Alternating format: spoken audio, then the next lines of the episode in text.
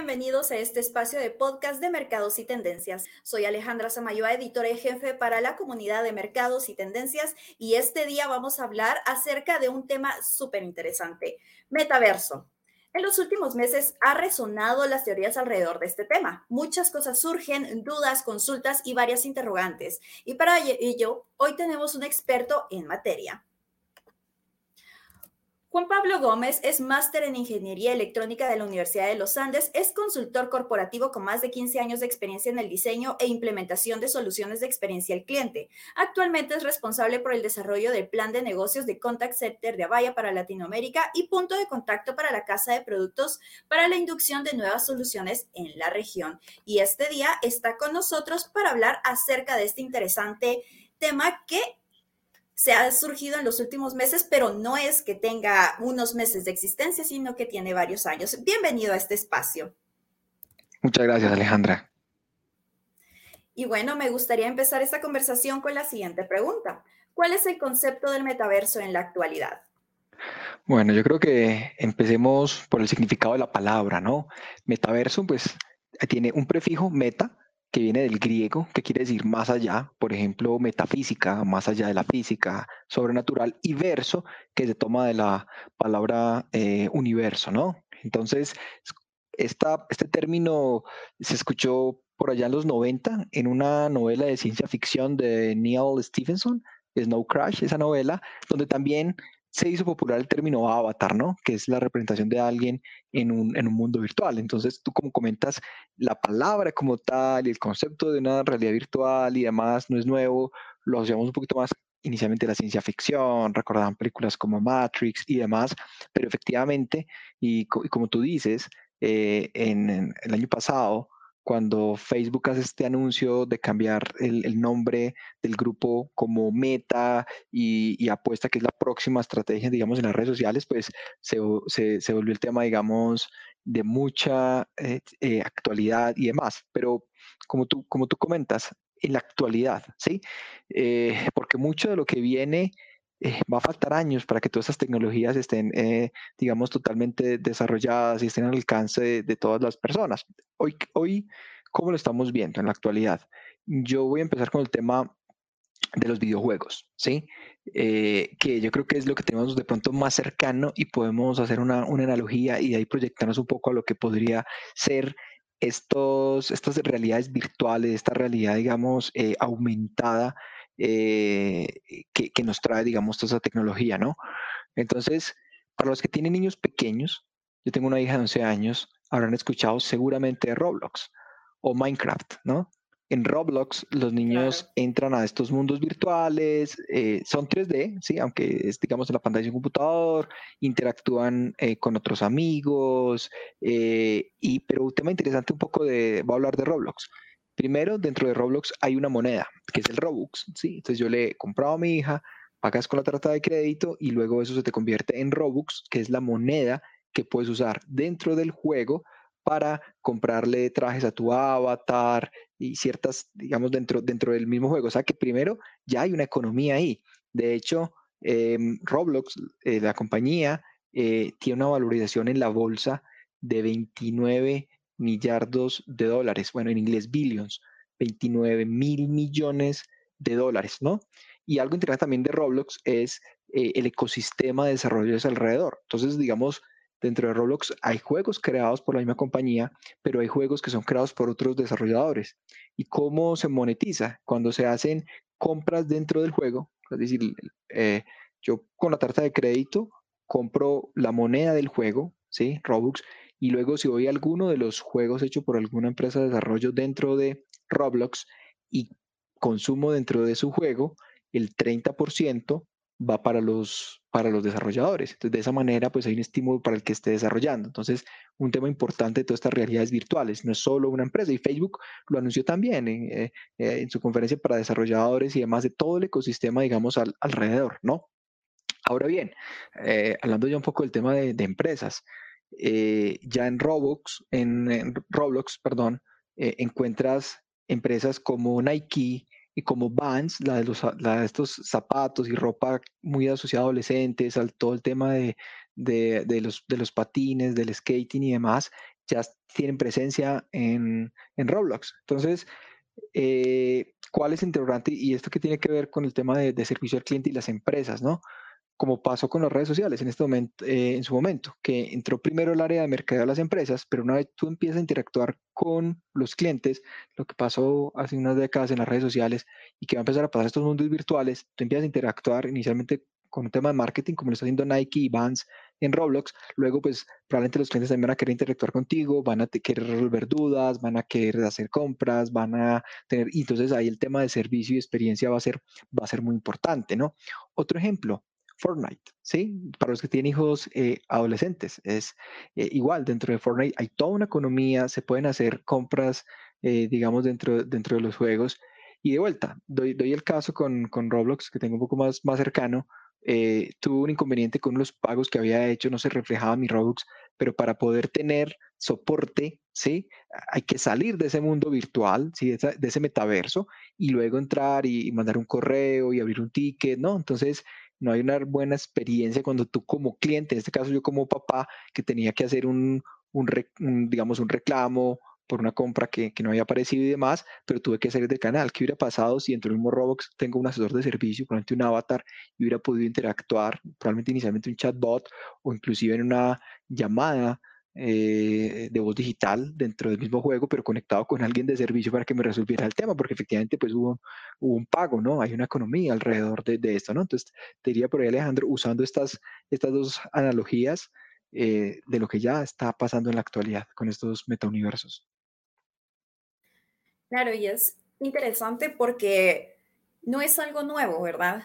Eh, lo mencionabas, o sea, si lo trasladamos a los videojuegos, que es lo, eh, quienes han explotado tal vez un poco más este sistema de, entrar a un mundo digital, un mundo virtual, donde se puedan desarrollar roles, donde puedas venir y, comenzar una economía, incluso hay juegos de roles donde puedes tener trabajos o algunas asignaciones y también ganar y generar eh, recompensas, dinero que se traduce en ese tipo de cosas.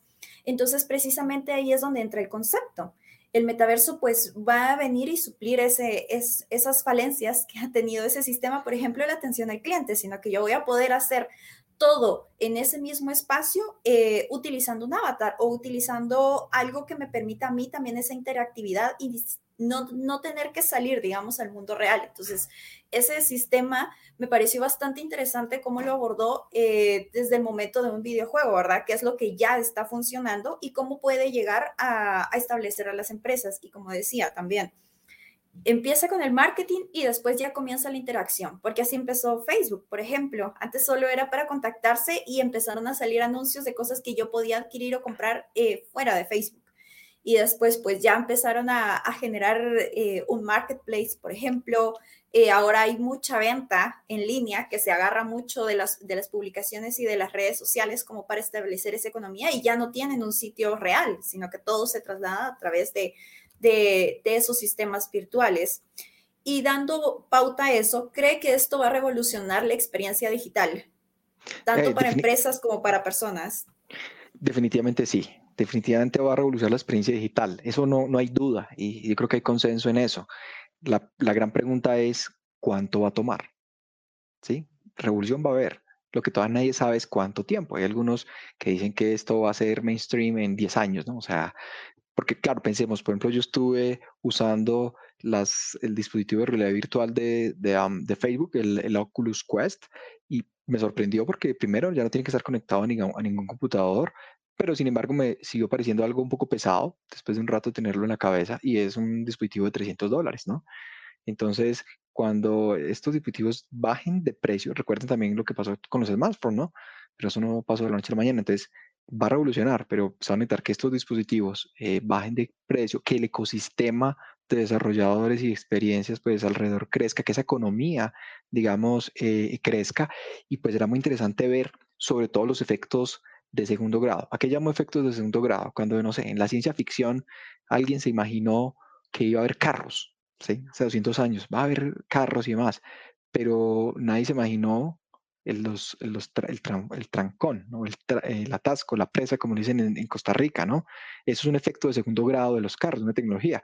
Por ejemplo, alguien se visualizó, por ejemplo, Tinder como una aplicación, pero un efecto de segundo grado de Tinder es que hoy en día hay más eh, matrimonios interraciales debido a Tinder. Entonces, lo que va a ser muy interesante y que en este momento, la no se sabe, es esos efectos eh, de segundo grado que van a tener estas, eh, estas tecnologías, ¿no? Y todo el mercado de economía que va a crecer alrededor. Claro, y muy interesante porque tal vez no hemos dimensionado qué, daños colaterales o qué va a, surgir, que también va a desembocar en nuevas tecnologías, en nuevas innovaciones y en nuevas aplicaciones. Y, por ejemplo, hablando de, cómo va a estar este, este cambio, Facebook anunció el metaverso como el futuro de las redes sociales, pero ¿cuáles son las mejores prácticas para, para atender hoy en día a los clientes y mejorar esa interactividad a través de esas redes? Me gusta, me gusta mucho tu pregunta, Alejandro, porque es, parémonos por lo menos en, hoy, en el presente, y cómo se está haciendo, digamos, en las redes sociales, ¿no? Hablábamos hace un, rato que efectivamente la presencia de las empresas en las redes sociales empezó por un tema, digamos, de, marketing, y así está empezando con los metauniversos, con los metaversos, que están apareciendo en Roblox, como comenté Nike, o como, como por ejemplo Vans, pero luego eh, tú tienes un área un community manager, alguien que está encargado de atender las redes sociales, de sí, pero obviamente más un tema de, de, publicaciones y demás, pero van a empezar a llegar los clientes. Entonces, ¿cómo, cómo vas a ordenar esas, esas comunicaciones? Y esto pues ya lo, digamos que de cierta forma ya es un, tema resuelto para muchas empresas de cómo puedo escalar esas respuestas que doy a mis clientes y una, digamos, real estrategia de, de omnicanalidad, ¿sí? Em, yo te diría, por ejemplo, ahí es efectivamente tener presencia en eh, las redes sociales, pero no solo por tenerla, ¿no? Hay que tener, analizar muy bien, digamos, los casos, los casos de uso, em, apoyarnos en la automatización, en los chatbots para las respuestas sencillas, las respuestas eh, frecuentes. Puede ser un cliente que me está contactando por el Facebook Messenger, que me está contactando por Twitter, que me está contactando por WhatsApp y usar la automatización para las preguntas frecuentes, que me da la posibilidad de que sea siete días a la semana, 24 horas al día y reservar los asesores de servicio para realmente las interacciones donde se crea engagement con el cliente, donde yo construyo marca con el cliente, ¿no? Eh, y esto pues es, digamos, de las mejores prácticas para tener un día en cuenta las redes sociales y seguramente pues cuando se haya interacción con clientes que estén en ese universo virtual y demás, eh, eh, incorporar y dar una atención consistente independientemente del canal que use el cliente y agregaría algo, un cross channel bien hecho. Si hay un cambio de canal, preservar todo ese contexto de lo que yo estaba haciendo en un canal y cuando paso a otro canal. Voy a dar un ejemplo. Estoy con mi avatar en alguno de estos metaversos y tengo bonito algún tema de servicio. Podría inclusive conectarme en voz, ¿sí? Con un asesor voz digital, directamente desde, desde, la aplicación web o en el dispositivo que estoy usando de relé virtual y puedo conectarme, digamos, con ese asesor, pero importante que ese asesor reciba todo el contexto de lo que estaba haciendo yo en ese metaverso, porque cuál es el, el reclamo, la información que yo necesito y que él pueda tener ese, ese contexto en tiempo real para atender de una mejor manera al cliente. Claro, es establecer esos canales que también sean eh, consecuentes con las demandas que tenemos todos, porque creo que la virtualidad también nos ha hecho más demandantes y más rápidos, más certeros. Entonces, la unicanalidad va a cambiar seguramente y, va a mutar algo nuevo. Y hablando de esto, ¿qué industrias podrían eh, explotar o explorar el metaverso como una fuente de innovación para sus empresas y operaciones? Yo creo que hablando de nuestra región, yo creo que todo el tema de travel and hospitality y todo el tema, digamos, de, de hotelería, de turismo, eh, va a tener una oportunidad grandísima con este tema de la realidad virtual, la realidad aumentada, estos, estos metaversos. ¿Por qué? Porque nuestra región recibe mucho tráfico de turismo que viene de Norteamérica, que viene de Europa, son personas que llevan planeando sus vacaciones, entonces si pueden tener una experiencia más inmersiva, porque recordemos que lo que diferencia estos metaversos es que son ambientes 3D virtuales persistentes. ¿Eso qué quiere decir? Que yo puedo entrar y salir, digamos, ese mundo virtual continúa ¿sí? Eh, pero yo cuando entro, entonces pensamos un tema de, de, si soy una agencia en Latinoamérica, en el Caribe, quiero promover, si tengo un cliente que llega a Europa, de Estados Unidos y puede, eh, puede entrar a esa experiencia inmersiva 3D, pues va a tener la oportunidad de asesorarlo muy bien en su destino y lograr eh, cerrar esa venta ahí, en ese momento cero eh, de la verdad. Y ahí probablemente el ser humano nunca va a desaparecer y ahí es donde yo podría conectar con un asesor de servicio y poder cerrar ahí, porque como tú comentas, Alejandra, el cliente digital busca la conveniencia y busca la gratificación inmediata, ¿no? Y si no lo resuelve ahí, en ese canal, probablemente, digamos, va a cambiar, ¿no? Entonces yo diría que, que turismo, no es el único. En el tema, digamos, deficiente de retail, yo puedo tener, experimentar el producto, digamos, de una manera digital. Eso puede ser desde la compra de un coche, de un carro, hasta la compra de un electrodoméstico de línea durable para el hogar, ¿no? Hay cosas que Samsung ya ha hecho, digamos, al, al, respecto, eh, pero también industrias como, por ejemplo, las telecomunicaciones. Hay un, un operador de Internet en Chile que ofrece a los clientes la posibilidad, cuando tienen problemas con su Internet, en lugar de que el técnico de la empresa de Internet vaya a tu casa, que el mismo cliente desde el celular le puede mostrar lo que está pasando. Es un tema de realidad aumentada, no lo llamaría todavía un metaverso, pero le puede, le puede estar ayudando a, resolver el problema que tiene en este momento con su conexión a Internet, lo que está pasando, digamos, con su móvil, con su dispositivo. El cliente desde su celular, usando la cámara, eso ya está pasando hoy en día. Y en ese caso, por ejemplo, redujo en un 17% el despacho de técnicos a casa para hacer ese tipo de, digamos, de arreglos. Entonces hay definitivamente eh, casos de uso en muchos verticales. Muy interesante porque nos estaba mencionando un tema mm, que ha generado debate y va en línea de nuestra siguiente pregunta.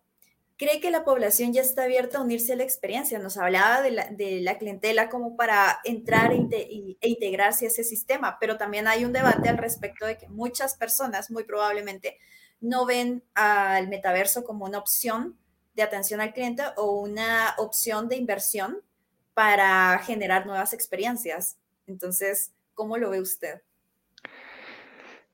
Sí, em, eh, de vuelta, este, este, es un tema que, aunque tiene un tiempo, todavía, digamos, ah, le faltan bastantes años para hacer algo como son hoy día, digamos, las redes sociales, ¿no? Que es de uso diario. Pero, pero veamos algunas estadísticas. En Estados Unidos, eh, alrededor del 17% de las personas ya usa la realidad virtual al menos una vez al mes, ¿no? Em, y Goldman Sachs, la empresa eh, financiera, estima que este mercado de realidad aumentada es un mercado de 80 mil millones de dólares, ¿no? Entonces ya, ya hay dinero ahí, yo creo que ya hay motivación para las empresas eh, y de vuelta, después de que se empiece, esa economía empiece a crecer y los clientes empiecen a interactuar, a interactuar, definitivamente pues va a haber una necesidad de incorporar esto como un canal más de, atención, de asesoría em, a clientes, eh, sin duda. Además, ¿por qué?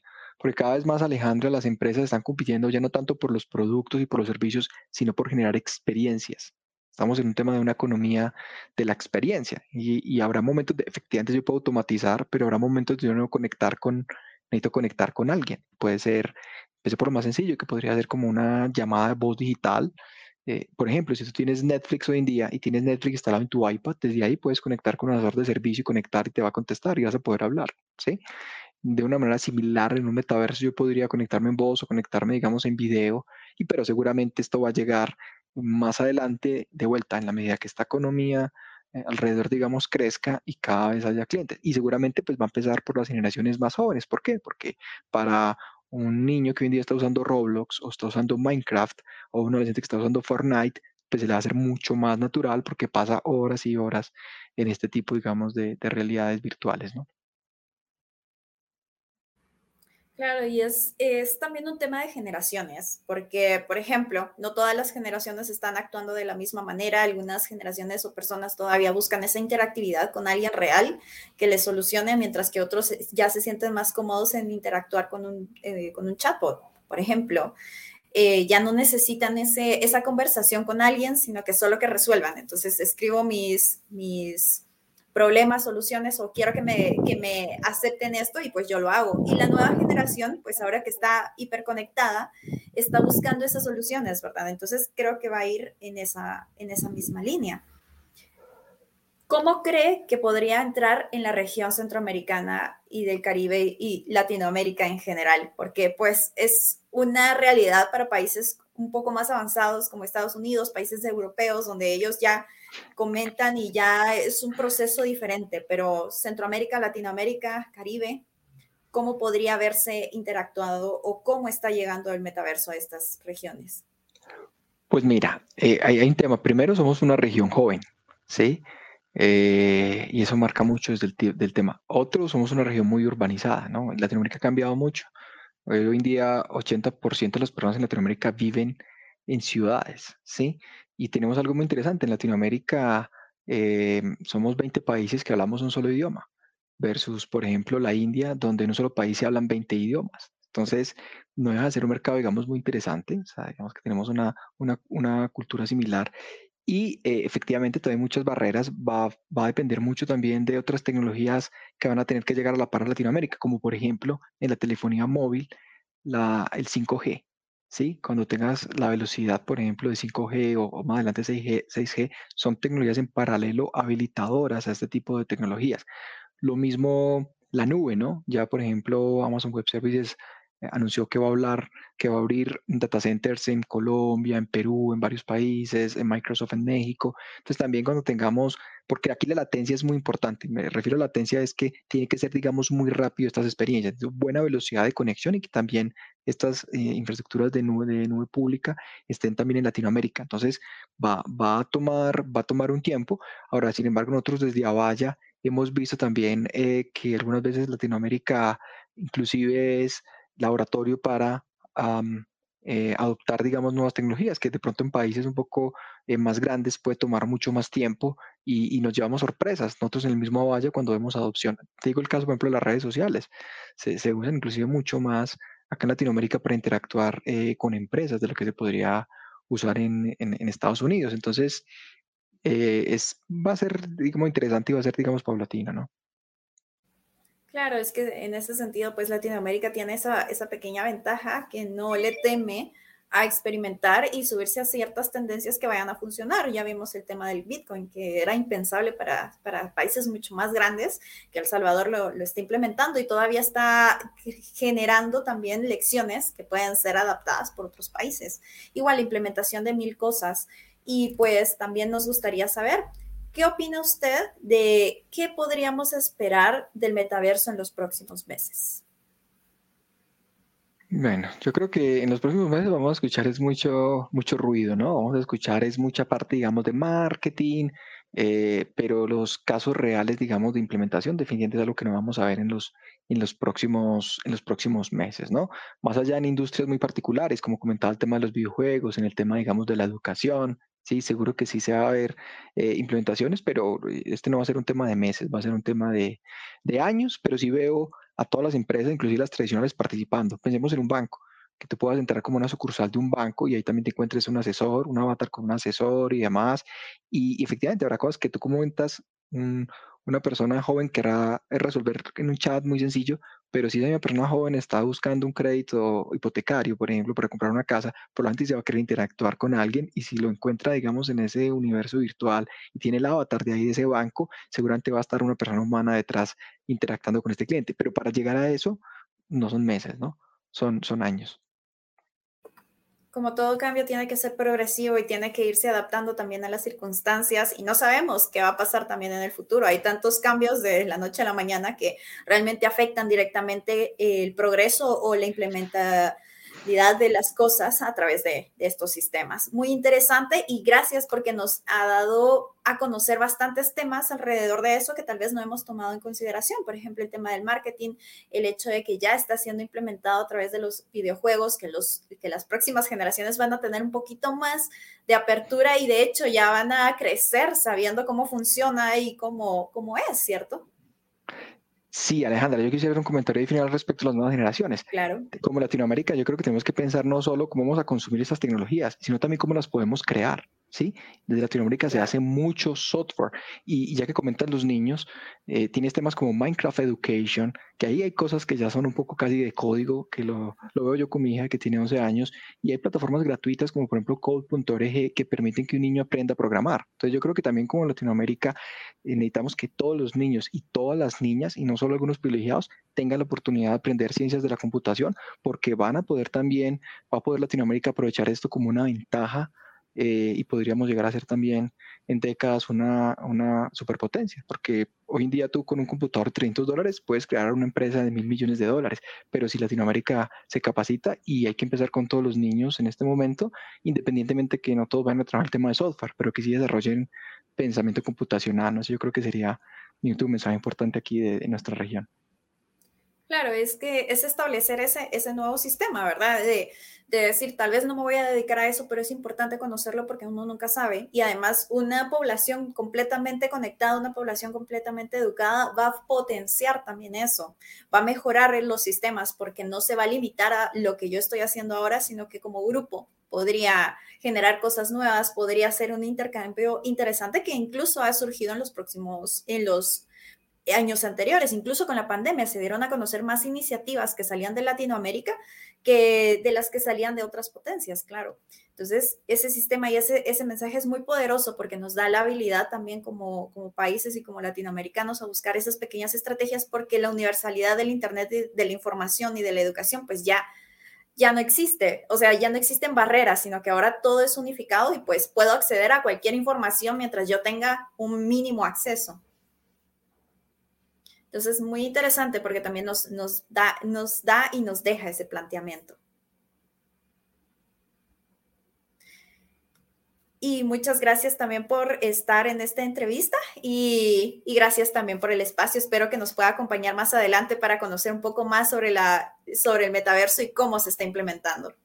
Bueno, Alejandra, muchas gracias. Un saludo desde Bogotá, un saludo desde Avalle y nuevamente gracias por la invitación. Gracias a usted. Y de esta manera finalizamos este episodio del podcast. Le recordamos que también puede escuchar los anteriores en nuestros canales y también en nuestro sitio web. Hasta pronto.